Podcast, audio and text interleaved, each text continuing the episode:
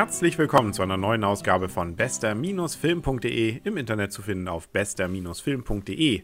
Mein Name ist Henrik Rasmann und wir berichten hier ja regelmäßig über aktuelle Kinofilme.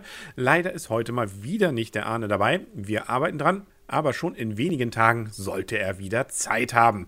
Somit bleibt mir heute die Zeit, ein wenig alleine wieder über einen Film zu reden, nämlich über Megamind. Animationsfilme sind ja gerade wieder ganz groß im Kino und äh, so ist dann auch Megamind zurzeit noch zu erreichen den meisten gängigen Multiplexen, wie ja auch Rapunzel so langsam auf das besinnliche Weihnachtsfest hin zudeutet, wobei Megamind nicht richtig besinnlich ist. Doch der Reihe nach, wer in diesem Jahr schon ich einfach unverbesserlich gesehen hat, dem kommen vielleicht einige Dinge von dem, was ich jetzt erzähle, schon bekannt vor.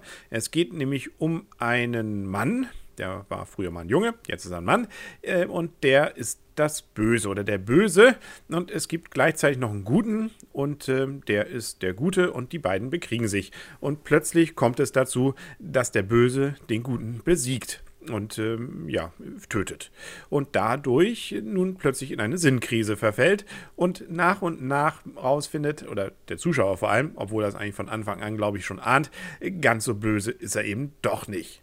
Mit dabei sind eine ganze Reihe skurrile Charaktere. Einmal unser Böser, vermeintlich Böser, ist blau, okay, da und hat einen großen Kopf, okay, auch jetzt, sind vielleicht noch nicht ganz so skurril, aber sein großer Helfer ist sowas ähnliches wie ein Piranha, glaube ich, also ein Fisch, äh, das ähm, oder der nachher in so einem Roboter dann drin ist und reden kann. Gut, ja.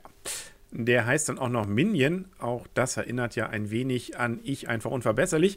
Genauso wie die Helfer, die unser Oberböser hier hat. Nämlich, ja, so komische fliegende Wesen, die sowas ähnliches haben wie ein Auge. Mhm aber es ist jetzt kein Remake. Also so weit geht es nicht. Es gibt schon eklatante Unterschiede und die fangen schon bei dem an, wie es dann auch in der Geschichte weitergeht. Aber da will ich jetzt auch nicht zu viel verraten. Es ist durchaus unterhaltsam, was da geboten wird, aber mehr leider auch nicht was ich einfach unverbesserlich insbesondere auch gut konnte, war eine nette Geschichte zu erzählen. Da kamen ja dann die Kinder und das gab irgendwie ein großes Ganzes, was Spaß machte, auch einfach als Geschichte sich anzugucken, auch wenn man da natürlich auch zügig wusste, wie es dann wahrscheinlich weitergeht. Das fehlt leider bei Megamind.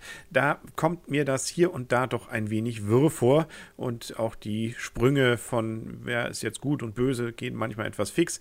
Also es leiden auf relativ hohem Niveau, aber es ist, ah, ja, irgendwie fehlte so der Pep, wo man jetzt am Ende sagt, ach ja, waren die süß. Und erst recht ja diese kleinen Viecher, die bei ich einfach unverbesserlich dann ja immer wieder für einen kleinen äh, witzigen Einfall dann sorgten, die fehlten hier natürlich dann auch. Megamind wird übrigens im englischen Original von Will Ferrell gesprochen. Den kennt man ja, beziehungsweise insbesondere wir jetzt gerade aus dem Verriss von die etwas anderen Cops. Na gut, also hier ein durchaus besserer Film, unserer Ansicht nach, obwohl der etwas anderen Cops gab es ja auch ein paar Fans. Unverständlich, aber soll es ja geben. Geschmäcker sind unterschiedlich. Im Deutschen übrigens gesprochen von Bastian Pastewka. Der macht die Arbeit auch gut.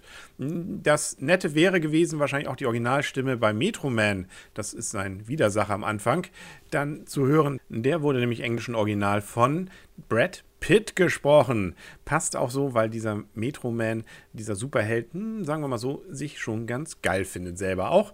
Ja, die deutsche Synchronsprecherstimme ist übrigens Oliver Welke. Den Film gibt es übrigens in 2D und in 3D. Ich habe ihn in 3D gesehen und ja, ist okay. Also stört auch nicht das 3D.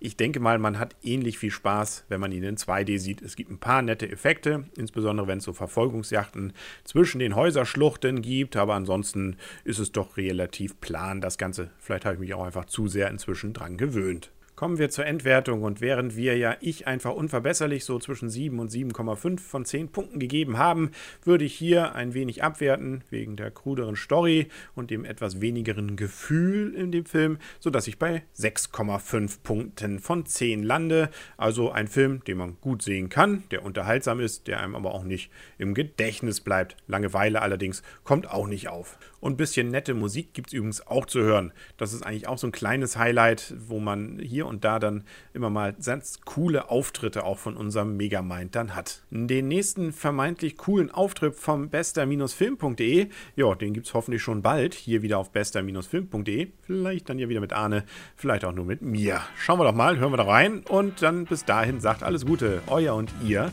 Henry Krasemann und tschüss.